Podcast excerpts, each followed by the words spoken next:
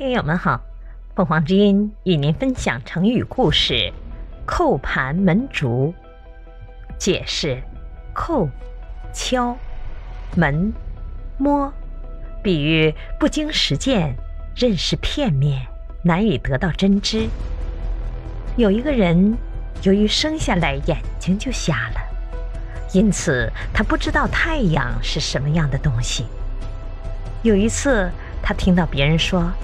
太阳的形状就像铜盘，就找了一个铜盘敲了敲，他就牢牢地记在心中。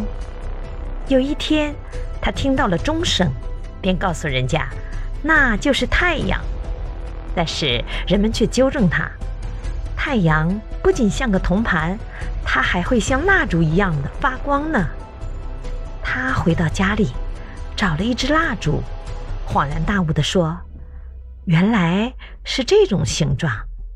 后来，他摸到了一只月，也就是很小的笛子，就大声地说：“这一次，太阳可让我找到了。”盘这个字现在是器皿这个部首，古时候是木作为部首，因为古时候的盆大部分都是用木头做的。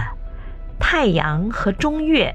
原来都是用两种完全不相关的东西，明眼的人自然一目了然，但是眼睛坏了的人，只凭着别人的一言半语来猜测，当然会闹笑话。所以以后人们将这段话引申成“扣盘门竹”这个成语，比喻因为认识不清而错下结论。同时，这个成语和道听途说一样。